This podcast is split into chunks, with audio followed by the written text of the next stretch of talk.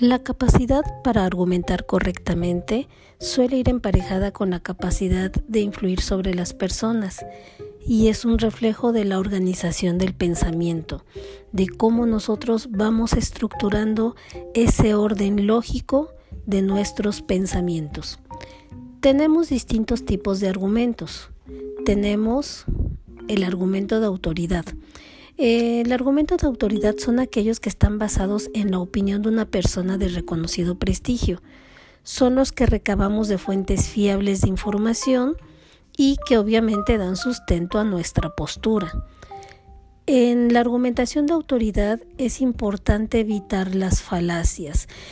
Es muy importante tener bien claras nuestras fuentes para que esas fuentes nos den el sustento y no caigamos en este problema de las falacias, de presentar algo verdadero, pero que en realidad es falso. Podemos obtener este tipo de argumentos de un maestro, de un coach, de un investigador, un médico, un abogado, es decir, aquellas personas que son expertas en algo y que avalan con esa expertise lo que nosotros tomamos para argumentar. Tenemos también los argumentos racionales. Eh, y los argumentos racionales son aquellos que se basan en las ideas y verdades admitidas y aceptadas por la sociedad. Podemos poner como ejemplo los juicios morales y éticos, las normas de comportamiento, que no van a ser las mismas entre una sociedad y otra, entre un país y otro. Por eso se dice que son aquellas que son admitidas y aceptadas por la sociedad. También entran aquí los códigos de conducta, aquellos reglamentos escritos o solo de acción, entre muchos otros. En esta gran habilidad de la argumentación tenemos también los argumentos de hecho son los que se basan en pruebas observables, es decir, son todos aquellos argumentos que correspondan a una realidad objetiva, lo que podemos ver, lo que la razón nos dice que así es, que no podemos obviar lo que estamos nosotros observando.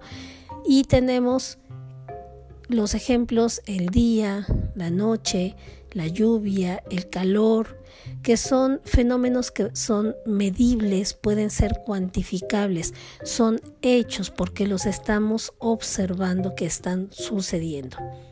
De igual manera tenemos los argumentos de ejemplificación. Estos son los que se basan en ejemplos concretos y entre ellos tenemos las anécdotas, los cuentos, las historias, los ejercicios y esta, esta cuarta característica de los argumentos, que es la ejemplificación, es muy socorrida en el caso de los maestros. Normalmente los maestros enseñamos a base de ejemplos. Tenemos también una parte muy importante que no podemos pasar por alto. Cuando estamos nosotros argumentando, se generan muchos vicios, sobre todo en nuestro vocabulario, en nuestra cultura mexicana que tenemos tantas palabras tan ambiguas o algunos conceptos erróneos que es importante detectar para que esa argumentación no caiga en vicios, no se demerite o no lleve el sustento correcto para que se tome como tal, como lo que queremos, persuadir a las personas, convencer con lo que nosotros estamos argumentando. Y por eso es bien importante que estos argumentos incorrectos derivados de la mala utilización de la lógica argumental los conozcamos para tratar de evitarlos en la mayor posible. Eh, los argumentos incorrectos se dan cuando elevamos erróneamente lo particular a lo general, es decir, cuando generalizamos y entonces hablamos de todos, siempre, nunca, nadie. Aquí estamos cometiendo el error de incluir y de cerrar un cuestionamiento, alguna eh, intención de lo que nosotros estemos comentando a todo el universo de la población que implicamos o a ninguno, que siempre sucede o nunca se da. Y sabemos que no es posible si hacemos caso a esta regla que siempre hay una excepción, estaríamos involucrando a todos y a lo mejor la situación se ha presentado solamente una vez, ocasionalmente, y el error es elevar de manera general aquellos casos que son solamente particulares. Otro de los problemas o de los usos incorrectos de la argumentación es cuando incurrimos en círculos viciosos o establecemos falsas relaciones de causa-efecto. Por ejemplo, el cielo está aborregado, es que va a temblar.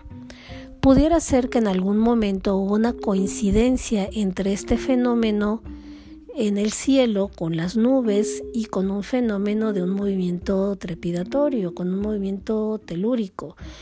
Eh, pero no forzosamente esto se vuelve en algo comprobado. Y cuando establecemos esa falsa relación de causa-efecto, estamos incurriendo en un vicio de la argumentación.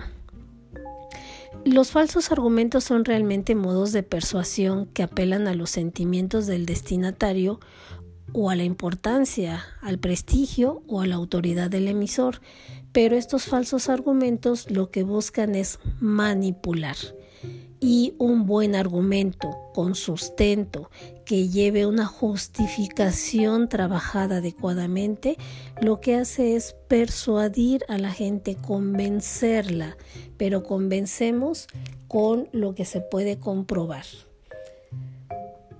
Otro de los vicios de la argumentación es la ambigüedad en nuestro vocabulario. Y nuevamente en nuestra cultura mexicana tenemos infinidad de palabras que no concretan.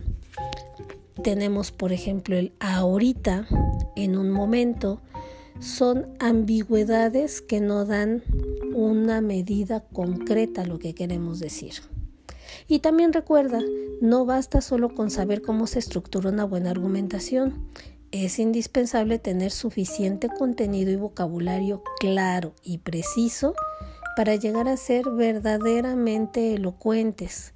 Y por ello te invito a mantener tres tipos de lectura. La primera lectura sería la recreativa, para descansar, como pasatiempo, esta lectura que nos hace relajarnos y que al relajarnos nos promueve la creatividad. El segundo tipo de lectura que te invito a mantener es para adquirir cultura general porque eso nos da un gran bagaje y además temas de conversación. Eh, una persona que puede mantener una conversación en cualquier tópico que le presenten, pues es una persona que puede convencer más. Y el tercer tipo de lectura que te recomiendo tener es la lectura especializada. Esa lectura de estudio de tu disciplina, de tu área de conocimiento, la lectura que te va a dar conocimiento específico y herramientas específicas para desarrollar de una mejor manera tu trabajo o en lo que tú te estés desarrollando. Con estos tres tipos de lectura podremos tener todo ese cúmulo de conocimiento que cuando lo estructuramos de una manera lógica, de una manera correcta, pues entonces tenemos una buena argumentación. Pues hasta aquí algunos tips para que nuestra argumentación realmente convenza y no sea una mera manipulación. Éxito con tu argumentación.